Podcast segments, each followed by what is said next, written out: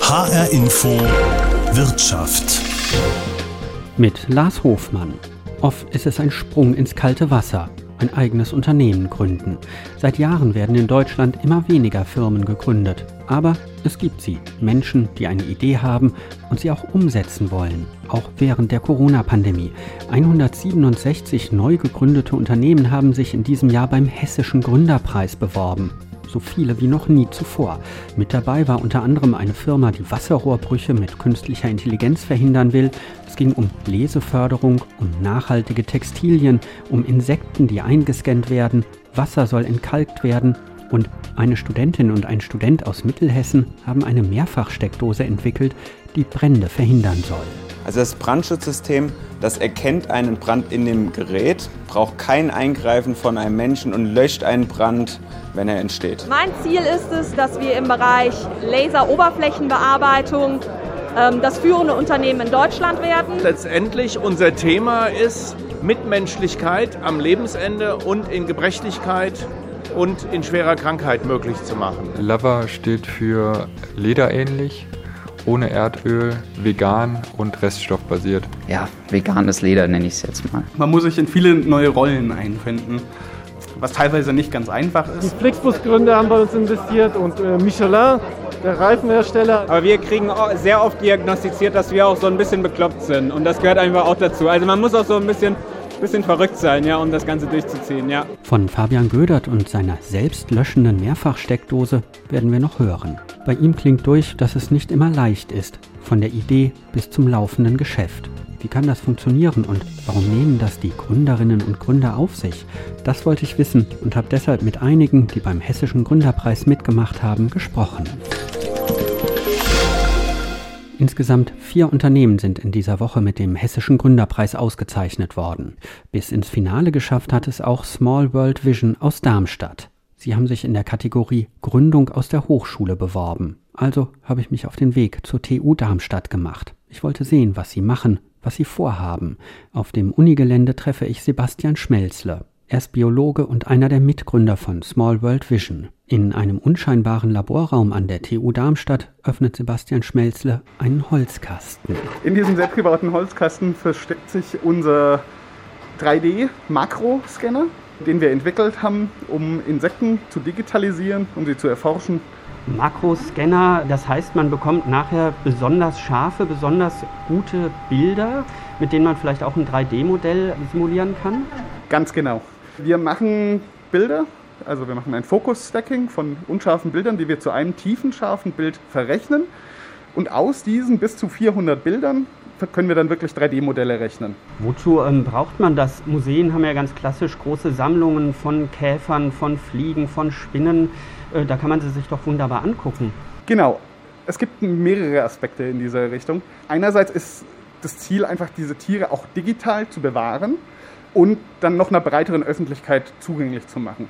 Museen haben riesige Sammlungen und davon wird immer nur ein ganz kleiner Bruchteil gezeigt. Mit digitalen Exponaten, die könnte man dann digital ausstellen in einem virtuellen Museum und könnte sie so einer breiteren Masse zugänglich machen. Das zweite ist, dass wenn man mit diesen Tieren arbeiten möchte, oft muss man sie vermessen, dann muss man sie in die Hand nehmen und dabei geht oft was schief. Das heißt, es brechen Beine ab etc. Und das kann man auch tatsächlich auch wesentlich genauer an diesem 3D-Modell machen. Elf von diesen selbst entwickelten und gebauten Scannern sind schon verkauft an verschiedene Museen. Und seit August haben Sebastian Schmelzle und seine Mitgründer ein Exist Gründerstipendium. Heißt, sie bekommen Geld, unter anderem auch, um sich ein Gehalt zahlen zu können. Und sie können Räume und Labors an der Hochschule nutzen, können sich so ganz auf ihre Ideen konzentrieren. Die eigentliche Unternehmensgründung soll im Januar stattfinden, sagt Marc Simon Stutz. Er ist im Team unter anderem dafür verantwortlich, die Scanner zu bauen. Ich will von ihm wissen, ob er sich vorstellen konnte, was da organisatorisch in der Vorbereitung bei so einer Unternehmensgründung auf ihn zukommt. Ähm, jetzt spezifisch auf die Gründung bezogen? Nein. Also ähm, man geht dann von Beratung zu Beratung, auch Gründerberatung an der TU Darmstadt beispielsweise das zieht doch einen ordentlichen äh, Schwanz hinter sich her. Welche Sachen man dann äh, anmelden muss und abklären muss, Steuernummern, Gewerbeanmeldungen, verschiedene äh, Wege oder Modelle, eine GmbH zu gründen. Das war mir am Anfang nicht klar, nein. Das ist ja wahrscheinlich was ganz anderes, als äh, jetzt äh, solche Geräte, solche Scanner äh, zu entwickeln, zu bauen, ähm, nachher damit zu arbeiten. Macht, ich sag mal, das andere, dieses Gründen, ein Geschäft zu haben, macht das auch Spaß? Ähm, es muss sich die Waage halten, tatsächlich. Also in letzter Zeit war es so, dass man viel mehr mit dem äh, Organisatorischen befasst war als mit der Weiterentwicklung selber. Und das finde ich persönlich ein bisschen schade. Ähm, habe ich mich ab und zu auch mal wieder zurückgezogen und mal ein paar Stunden konstruiert. Das war dann schon schön.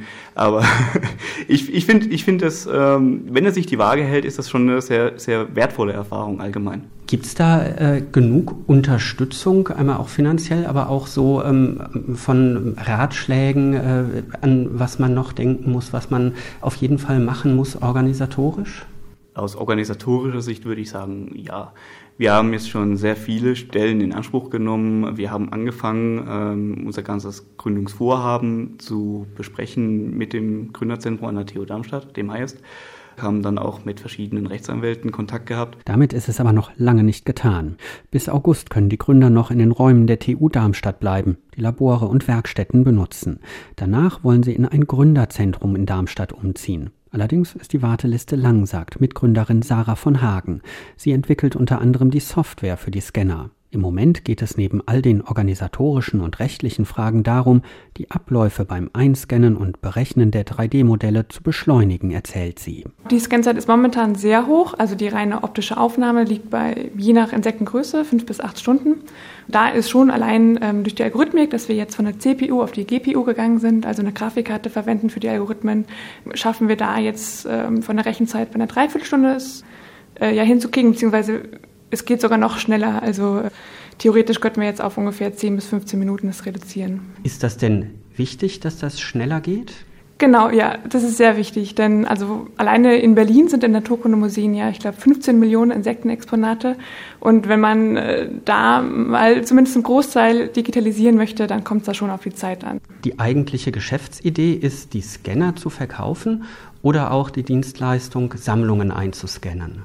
Genau beides. Also natürlich auch Auftragsscans. Also nicht jedes Museum hat natürlich auch die personellen Kapazitäten, um die Scans selber durchzuführen. Es ist immer noch wahrscheinlich der größte Aufwand, jetzt das äh, Insekt zu positionieren in den Scanner und wieder rauszunehmen, in die Kästen zu positionieren. Das heißt, das wollen wir natürlich auch anbieten oder können wir ja auch schon anbieten im Prinzip und auch die, ja, ich sag mal 3D-Weiterverarbeitung, also das wirklich zu einem so schönen Modell zu machen, dass man das für eine Online-Erstellung nehmen kann, dass es vielleicht ein bisschen animiert ist, das Insekt auch krabbeln kann, sowas bieten wir natürlich auch an. Und in Zukunft wollen wir auch kundenspezifische Lösungen anbieten, also vielleicht für ganz andere Industrien, äh, wo man das Scan-Prinzip anpassen kann. Also zum Beispiel ähm, für die Industrie, für die Quality Control, wo man andere Anforderungen hat, aber dass wir da entsprechend auch einen Scanner entwickeln für können. Also wir sind hier ja auf dem Gelände von der TU Darmstadt. Das ist äh, im wahrsten Sinne des Wortes, äh, sage ich mal, wenn man hier hinkommt, ähm, ja auch sowas wie ein geschützter Raum. Ähm, es ist vorne eine Schranke da, es sind ähm, Hochschulgebäude und Räume. Beruhigt das, hilft das, ähm, dass es, ich sag mal, eine Struktur gibt an der Uni, aber auch mit einem Gründerzentrum, dass man sich nicht von Anfang an vom Raum, von der Produktion äh, über Büros um alles kümmern muss? Ja, definitiv. Also dieses Exist-Stipendium, was einem das erbietet, ähm, das ist eine enorme Hilfe. Und auch die finanzielle Absicherung, dass wir auch bis August dann noch ein Gehalt haben, dass man da gerade nicht in der Unsicherheit ist, dass man bis August schon mal planen kann und danach eher alles offen ist oder jetzt die Zeit hat, äh, um weitere Finanzierung zu finden, weitere Fördermöglichkeiten. Das ist ja definitiv sehr hilfreich. Sagt Sarah von Hagen, Mitgründerin von Small World Vision an der TU Darmstadt. Ein paar Kilometer weiter in Richtung Innenstadt treffe ich Julian Mushöfel und Lukas Fuhrmann. Sie haben im Sommer gemeinsam mit Montgomery Wagner Revoltec gegründet. Auch sie können weiter die Räume und Labore an der TU Darmstadt nutzen, sagt Julian Mushöfel. Auf dem Tisch vor uns liegt ein Portemonnaie. Sieht aus wie Leder, ist aber keines. Wir haben ein Produkt entwickelt, das in der Zukunft flächendeckend in der Modeindustrie Anwendung finden soll, aber auch in der Möbelindustrie oder auch in der Automobilindustrie. Und zwar haben wir eine Alternative entwickelt für Leder und im Speziellen auch Kunstleder. Und das alles komplett pflanzlich das heißt, ein Produkt, was am Ende biologisch abbaubar ist, ohne Chemikalien auskommt und komplett ohne Erdöl. Ein ganz großes Problem bei Leder ist ja tatsächlich die Herstellung. Ähm, das ist sehr umweltbelastend teilweise. Heißt das, das ist ein Vorteil und dass man eben kein natürliches Leder braucht? Ganz klar, also wir setzen die oder stellen die Nachhaltigkeit an erste Stelle bei uns. Wir haben einen Prozess entwickelt, der eben die Umwelt nicht belastet. Zum einen was die Inhaltsstoffe angeht, aber auch was das Verfahren angeht. Und Sie haben es angesprochen, bei Ledern ist vor allem bei den billigen Ledern, sag ich mal, ist das Problem, dass es eben sehr umweltbelastend ist, das Herstellungsverfahren. Aber auch wenn man sich Kunstleder anschaut, da hat man eben auch die Probleme mit dem Plastik, was drin ist, mit den Chemikalien, die drin sind. Da gibt es ganz aktuelle Studien zu, dass da wirklich Stoffe drin sind, die teilweise sogar unter die REACH-Verordnung fallen, dass sie wirklich gesundheitsschädlich sind für die Verbraucher am Ende. Und das ist eben was, was wir komplett anders machen, dass wir wirklich ein Produkt haben, was sowohl die Umwelt als auch den Menschen am Ende nicht belastet. Jetzt ähm, liegen hier so kleine Beispiele, ein Portemonnaie ähm, aus diesem ähm, Stoff. Woraus ist das denn hergestellt? Also wir benutzen Pflanzenfasern als Grundstoff und im speziellen Fasern aus dem deutschen Hanfanbau. Das sind Fasern, die als Reststoffe anfallen. Also die Pflanzen werden nicht für die Fasern angebaut, sondern eigentlich für die Samen, für die jungen Blätter, die dann als Lebensmittel weiterverarbeitet werden, zum Beispiel. Und die Pflanze an sich, also der ganze Stängel, wo die Faser drinsteckt, das ist eben ein Reststoff, den die Bauern teilweise verkaufen können, aber ansonsten auch zum Beispiel auf dem Feld unterpflügen. Und das ist eben der Rohstoff, mit dem wir arbeiten für unser ja, veganes Leder, nenne ich es jetzt mal. Den Gründern von Revoltec geht es um Nachhaltigkeit egal ob aus ihrem Produkt Handtaschen, Sofas oder Autositze hergestellt werden. Noch fehlen aber die passenden Maschinen, um das vegane Leder, wie sie es nennen, in größerer Menge herzustellen. Hier eine Lösung und auch einen Partner zu finden, darum geht es im Moment, sagt Lukas Fuhrmann. Interesse sei durchaus da, sagt er. Also wir kriegen über unsere Website eigentlich täglich Anfragen von kleinen Schuhlabels oder auch von größeren Autofirmen, die uns eigentlich alle fragen, ja, wie, wie sieht es denn aus mit eurem Material, wie weit seid ihr? Momentan ist es noch so, dass unsere Produktion noch sehr, sehr limitiert ist. Also wir arbeiten derzeit noch im Labor, stellen das Material also in einem sehr kleinen Rahmen her und arbeiten jetzt gerade ganz intensiv daran, wie wir es hinkriegen, das Material auch in einem endlosen kontinuierlichen Prozess herzustellen. Das heißt, dass Sie auch wirklich in großer Masse produzieren können. Woran scheitert das im Moment? Was jetzt unsere momentane Herausforderung ist, ist einfach das Verfahren, was derzeit noch statisch ist, sage ich mal, und wo auch noch viele, sehr viele händische Prozesse mit drin sind, dass wir das übertragen in maschinelles, kontinuierliches Verfahren. Also wir haben uns von vornherein eigentlich überlegt, es ist sehr, sehr wichtig bei dem Designprozess von dem Produkt, dass wir auf bestehende Maschinen zurückgreifen können um nicht das Rad komplett neu erfinden zu müssen. Dementsprechend arbeiten wir daran, ja bestehende Maschinen so zu adaptieren, dass wir das ähm, Material gut darauf herstellen können. Und das erfordert sehr viel Know-how, Erfindergeist, aber auch natürlich finanzielle Mittel. Es ist ja immer wieder zu hören in Deutschland, scheuen viele Geldgeber, viele Investoren dieses Risikokapital. Es gibt Interessenten, sagen Sie, man weiß aber natürlich noch nicht genau, was passiert mit so einem Unternehmen. Ähm, spüren Sie das, dass da auch manchmal ein bisschen Angst, Unsicherheit herrscht bei denen, die eigentlich das Geld haben? Ähm, ja, also grundsätzlich ist das, ist das schon ein Problem. Also das ist uns definitiv auch aufgefallen, gerade wenn man das auch mit vergleichbaren Unternehmen beispielsweise in der USA vergleicht, dann sieht man, dass es in Deutschland schon sehr viel zurückhaltender ist und mit der bloßen Vision ist es sehr, sehr schwer, an das Risikokapital zu kommen. Da muss man schon einen sehr, sehr ausgefeilten Businessplan haben und am liebsten wäre es deutschen Investoren auch, dass man die 100 Kunden schon in seinem Excel-Datei hat, die einem schon garantiert haben, dass sie XYZ an Abnahmemengen abnehmen. Und das ist natürlich sehr, sehr schwer in unserem Status, wo wir gerade noch sind. Sind Sie trotzdem zuversichtlich, dass Sie die Leute überzeugen? Ähm, weil Sie können ja auch teilweise schon fertige Produkte vorzeigen. Ja, also grundsätzlich sind wir da sehr zuversichtlich, dass wir da die Investoren auch überzeugen können, weil wir wirklich ähm, ja, an das Produkt glauben und auch an die ganzen Vorteile, die sich daraus ergeben, dass es plastikfrei ist, CO2-neutral. Und das sind einfach Faktoren, die einfach für unsere Zukunft und unsere Umwelt extrem wichtig sind. Und das sehen Investoren auch so. Jetzt steht den Gründern wohl die entscheidende Phase bevor. Können sie ihr Produkt wirklich herstellen und auch wirklich verkaufen? An einem ähnlichen Punkt sind Sophia Reiter und Fabian Gödert. Sie studiert Elektrotechnik, er Bauingenieurwesen an der Technischen Hochschule Mittelhessen in Gießen.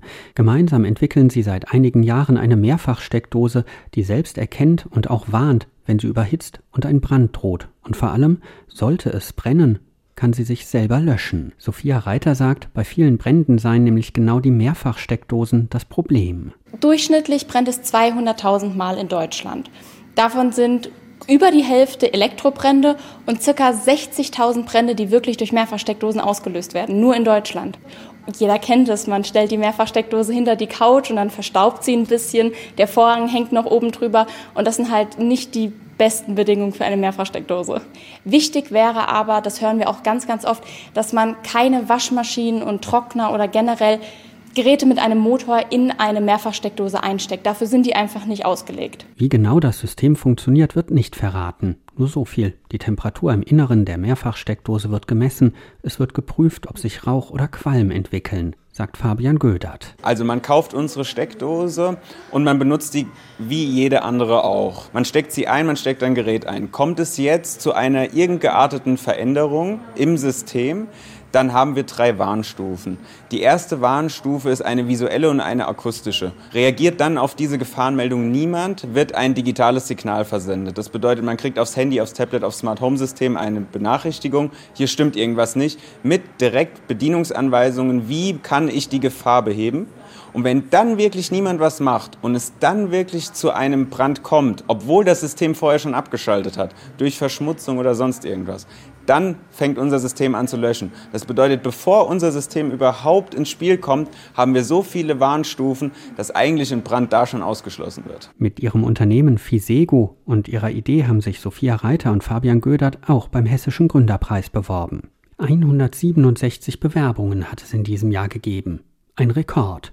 Und das obwohl die Zahl der Gründungen seit 20 Jahren rückläufig ist und auch während Corona bundesweit deutlich zurückgegangen ist. 2020 waren es insgesamt rund 540.000 Gründungen bundesweit, fast 70.000 weniger als noch 2019, also vor der Pandemie.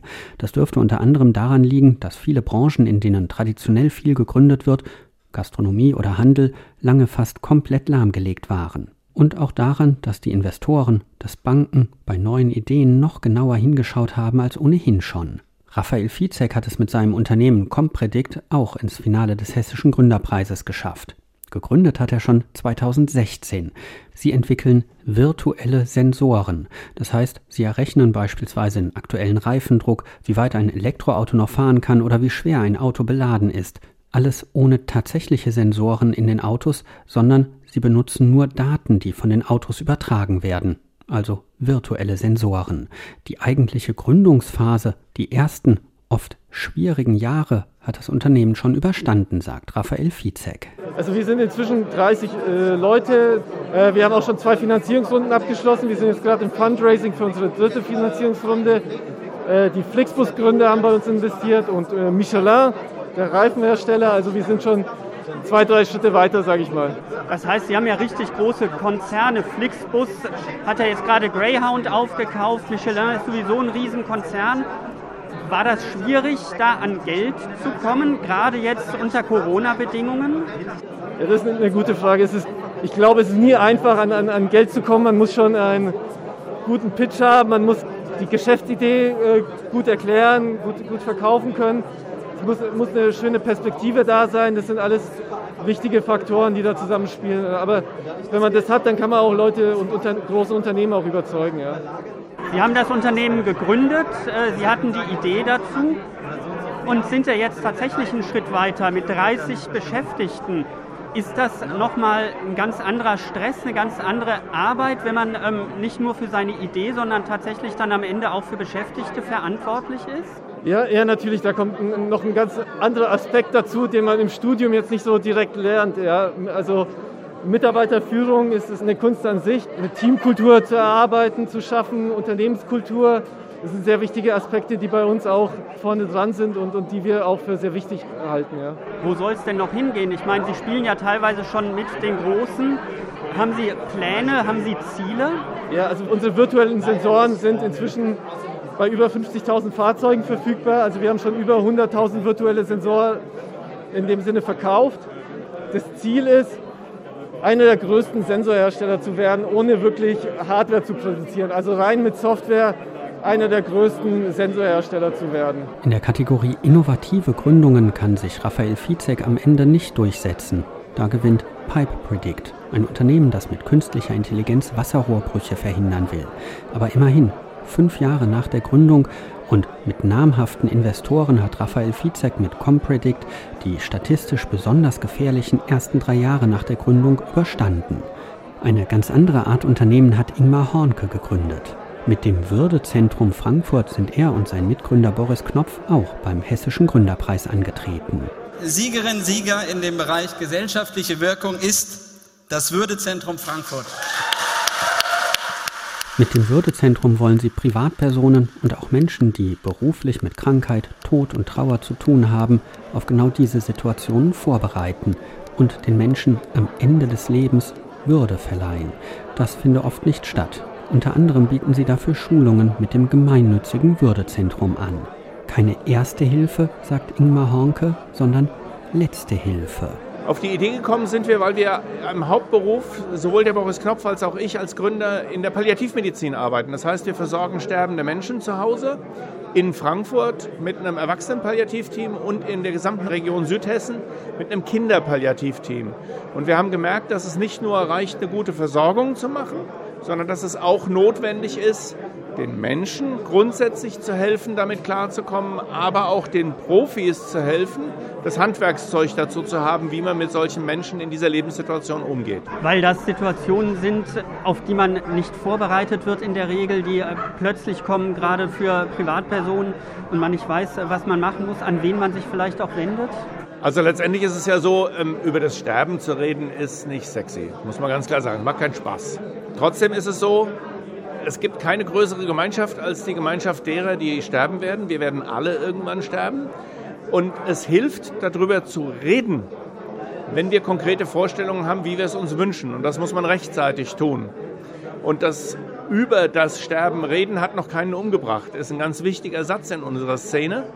Das heißt, was wir anbieten, ist, dass man sich frühzeitig Gedanken macht, was man möchte, wenn man selber in die Situation kommt, aber auch, was kann ich dazu tun, damit anderen das auch zugänglich wird. Und da fängt dann an, dass ich mich selber ausbilden lasse, wie kann ich meinem Angehörigen helfen oder auch, dass ich überlege, wie kann ich selber in der Gesellschaft dazu beitragen, dass das gelingt. Das ist eine gemeinnützige Gründung. Das ist was anderes als die meisten anderen Gründungen beim Hessischen Gründerpreis. Was heißt das gemeinnützig ganz konkret? Ganz konkret heißt es, dass unser Ziel nicht primär das ist, dass wir Geld verdienen, sondern dass diese Arbeit gemacht werden kann. Also wir haben das Unternehmen gegründet, weil wir diese Arbeit machen wollen, um zu einer gesellschaftlichen Veränderung beizutragen.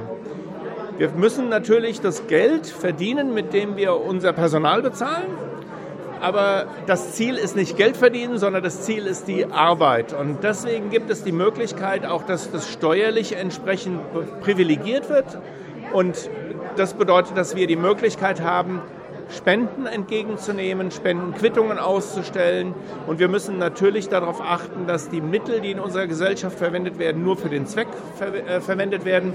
Deswegen gibt es auch niemanden außer den bezahlten Mitarbeitern, die davon neben den Patienten oder den Schulungsteilnehmern profitieren. Das heißt, es gibt keinen Unternehmergewinn. Wir haben seit diesem Jahr insgesamt fünf Mitarbeiter. Aber es ist so, dass der Akademiebereich im nächsten Jahr sicherlich deutlich ausgeweitet werden muss und wir müssen da sicherlich auch mindestens eine Akademieleitung noch mit einstellen. Also wir sind auf Expansionskurs. Das bedeutet aber auch, dass wir Fördergelder brauchen, dass wir möglicherweise auch Menschen brauchen, die bereit sind, mal in ein gemeinnütziges Unternehmen zu investieren, ohne dafür eine Rendite zu bekommen. Also das ist eine ganz neue Kultur, die möglicherweise entwickelt werden muss dass wir sprechen häufig von Non-Profit-Organisationen, dass man begreift, dass das eigentlich Social-Profit-Organisationen sind und dass man investieren kann und dabei zwar keinen Mehrwert an Geld zurückbekommt, aber die Gesellschaft um einen herum davon verbessert wird. Und das hat in Deutschland noch gar keine Kultur. Hier müsse sich noch einiges ändern, sagt Ingmar Hornke, Mitgründer des Würdezentrums in Frankfurt. Gründen heißt aber nicht immer, dass wirklich ein neues Unternehmen gegründet wird. Oft geht es auch darum, dass ein Unternehmen weitergeführt wird. Denn viele Unternehmer und Unternehmerinnen finden niemanden, der die Firma weiterführen will, wenn sie mal in Rente gehen. Seit Jahren in vielen Fällen ein großes Problem. Dabei zählt eine solche Übernahme oder Fortführung auch als Gründung. Weil das oft mit vielen grundlegenden Neuerungen im Unternehmen verbunden ist und der neue Chef oder die neue Chefin sich wie bei einer Gründung mit dem Unternehmen selbstständig machen. Das Thema ist mittlerweile so wichtig geworden, dass es beim Hessischen Gründerpreis eine eigene Kategorie hierfür gibt. Dina Reit etwa hat sich vor rund zwei Jahren entschieden, das Unternehmen von ihrem Vater zu übernehmen. SK Laser aus Wiesbaden. Zum Finale des Gründerpreises hat sie eine Lasermaschine mit nach Frankfurt gebracht. Wir sind Hersteller von Lasermaschinen für die Oberflächenbearbeitung und genau das hinter mir ist auch ein Laser, mit dem wir jetzt hier live vor Ort Kugelschreiber mit dem Namen drauf belasern. Das ist ja Hightech, äh, was Sie da machen, mit äh, Lasern Oberflächen bearbeiten. Kommen Sie aus der Ecke oder was haben Sie eigentlich gelernt? Ich habe Wirtschaftswissenschaften, Kunstgeschichte und Philosophie studiert und dachte eigentlich, ich gehe ins Museum und werde ja, äh, Kuratorin. Aber dann war ich im Museum und da hat es mir überhaupt nicht gefallen. Dann habe ich gesagt, nee, ab, ins, ab in den Maschinenbau, äh, ins väterliche Unternehmen, ich übernehme das. Und äh, ja, dann habe ich mich natürlich extrem in die Technik eingearbeitet, habe mit den Mitarbeitern zusammengearbeitet, externe Schulung, so dass ich jetzt äh, im technischen Bereich auch tätig bin sogar. Sie haben keine Firma neu gegründet, sondern von Ihrem Vater eine Firma übernommen was ja aber wahrscheinlich sich auch wie eine neue Firma anfühlt, ähm, wenn man plötzlich nicht mehr die Tochter vom Chef ist, sondern die Chefin. Also ich habe ja mitbekommen, wie mein Vater die Firma gegründet hat. Das waren echt harte Jahre und deswegen bin ich mega glücklich und happy, dass ich von ihm die Firma übernehmen kann, weil da ist natürlich schon sehr viel vorhanden. Ich bin 2019 in Unternehmen reingekommen und ja, so Einstieg in eine neue Firma als Nachfolgerin, das ist schon hart weil da läuft man gegen so eine Wand an Verantwortung und man hat viele Erwartungen, wie das so zu sein hat, wie man sich zu verhalten hat. Aber mit der Zeit, man gewöhnt sich dran. Ich habe mich sehr stark in die Technik eingearbeitet und jetzt bin ich ziemlich, ziemlich happy mit meiner Entscheidung. Heißt das, ähm, wenn man das Geschäft vom Vater übernimmt, ähm, dass man es einfach so weitermacht, wie es immer gewesen ist? Oder kommen Sie mit neuen Ideen, mit neuen Vorstellungen vom Produkt bis zum Umgang mit den Mitarbeitern an?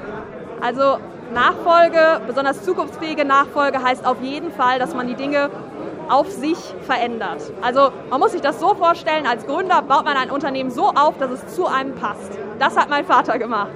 Jetzt komme ich und die Firma muss sich verändern, damit die Firma auf mich passt. Als Beispiel, in der Corona-Zeit waren dann auf einmal keinerlei Messen mehr möglich und in der Zeit habe ich angefangen und bin sehr stark ins digitale Marketing bei YouTube, LinkedIn, Instagram gegangen und habe da das Unternehmen ganz neu aufstellen können. da bin ich auch sehr stolz drauf. Was waren denn die größten Hürden, als Sie in das Unternehmen rein sind und klar war, Sie sind die neue Chefin? Also Nachfolge macht man ja meistens nicht so oft in seinem Leben, sondern jetzt bei uns einmal. Ja? Das heißt, man hat keine Erfahrungswerte. Und wir sind da reingegangen und haben einfach mal gemacht. Und das bedeutet, äh, ohne Plan rein, ohne irgendeine Struktur. Und ich war nach kürzester Zeit vollkommen überfordert, weil ich dachte, ich muss sofort alles können, was mein Vater kann. Aber so läuft das natürlich nicht. Nach zwei Monaten haben wir uns dann eine Beraterin an Bord geholt, mit der wir seitdem alle vier bis sechs Wochen ja, wie so einen Workshop machen. Mit der haben wir einen Meilensteinplan erarbeitet, nachdem wir jetzt die Nachfolge strukturieren. Also wann ziehe ich ins Chefbüro ein und mein Vater aus, wann ist die finale äh, Verantwortungsübergabe, so Dinge stehen da drin. Und sowas bringt ganz, ganz viel Ruhe und Struktur rein. Kann ich nur empfehlen für Nachfolge. Sagt Dina Reit. Auch sie hat es bis ins Finale beim Gründerpreis geschafft. Sieger in der Kategorie Zukunftsfähige Nachfolge Grafik, Idee, Textilwerbung. Sebastian Borst hat in Frankfurt Höchst nicht den Familienbetrieb übernommen, sondern seinen ehemaligen Arbeitgeber. Und das mitten in der Corona-Pandemie, wie er erzählt.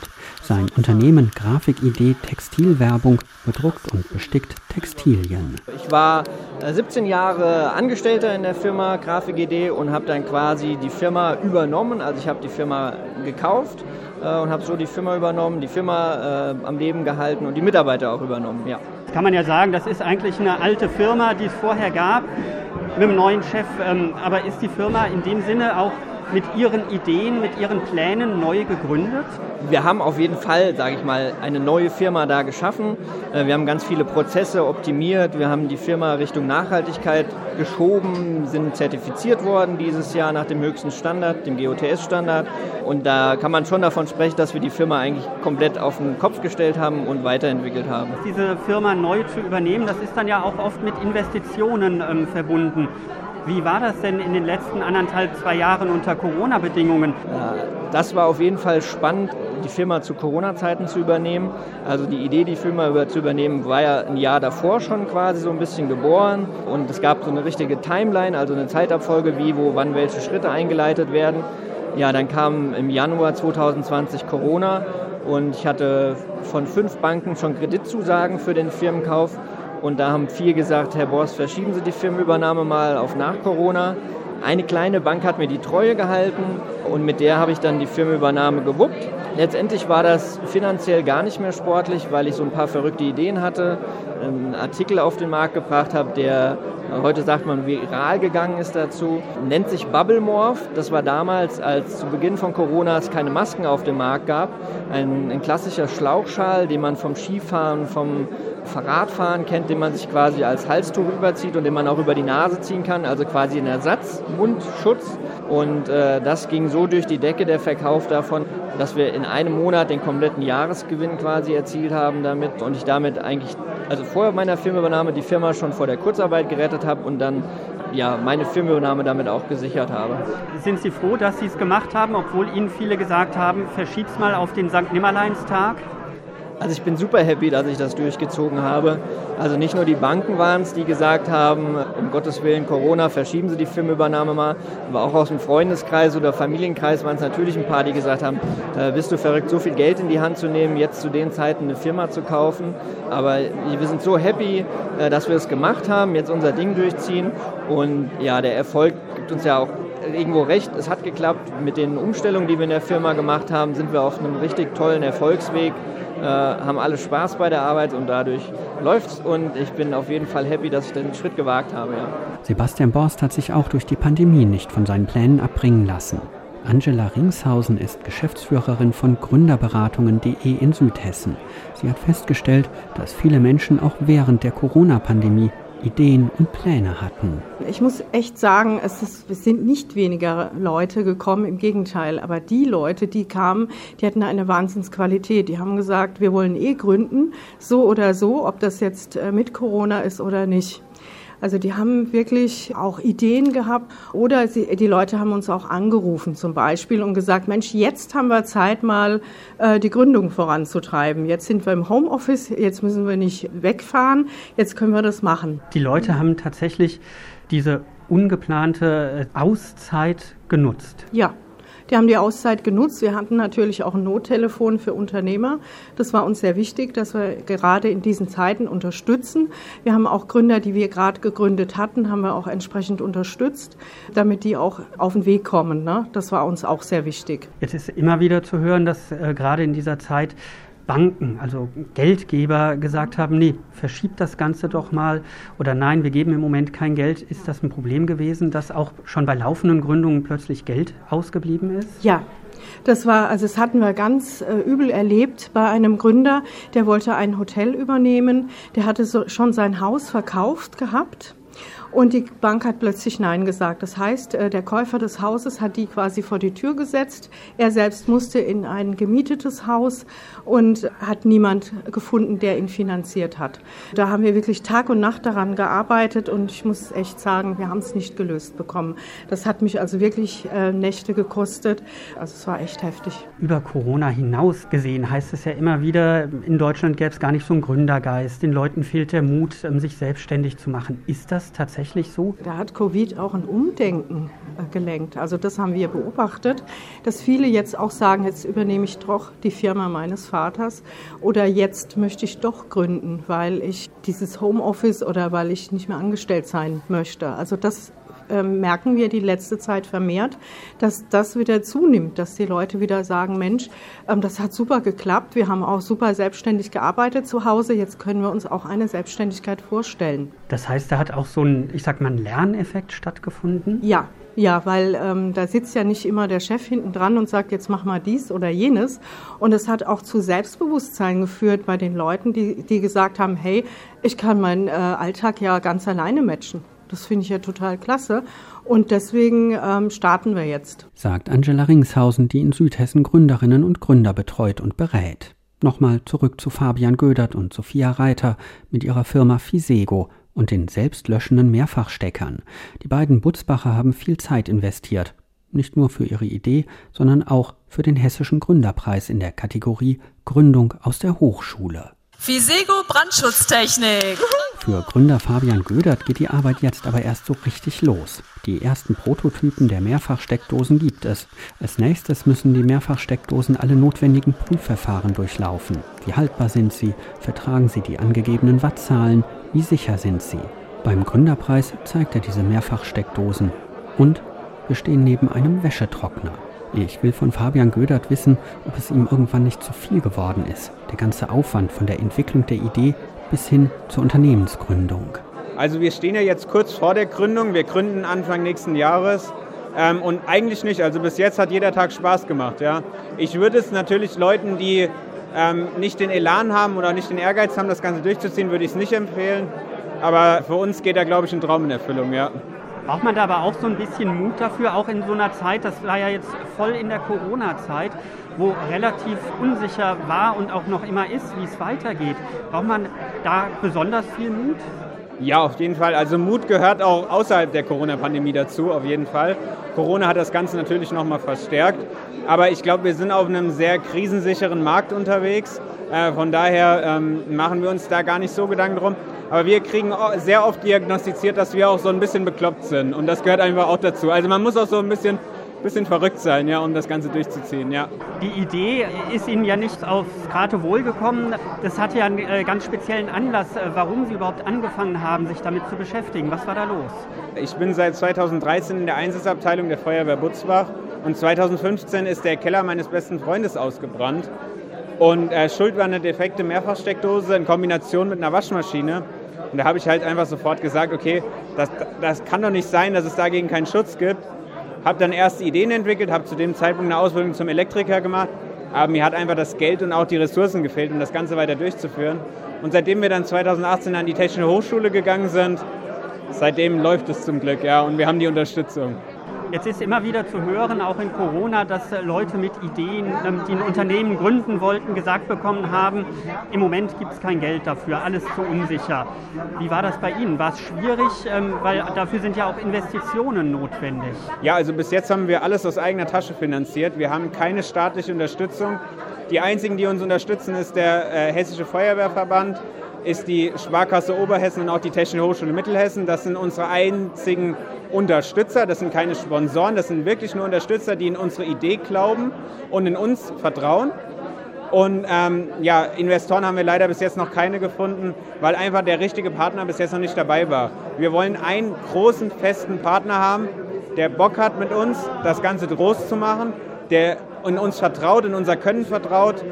Und da sind wir einfach noch auf der Suche, aber wir haben auch keinen Stress. Also äh, wir wollen lieber den richtigen suchen und dafür ein bisschen länger warten, als den falschen zu finden. Ja. Ewig soll diese Suche aber auch nicht dauern, sagt Fabian Gödert. Im kommenden Jahr sollen die selbstlöschenden Mehrfachsteckdosen verkauft werden. Bis dahin ist es aber noch immer ein weiter Weg. So gesehen fängt die Arbeit jetzt erst so richtig an. Investoren suchen, produzieren, verkaufen. Unmittelbar nach Verleihung des Gründerpreises hätten sich schon Interessenten gemeldet. Das war's in der Sendung H-Info Wirtschaft heute rund ums Gründen in besonders unsicheren Pandemiezeiten.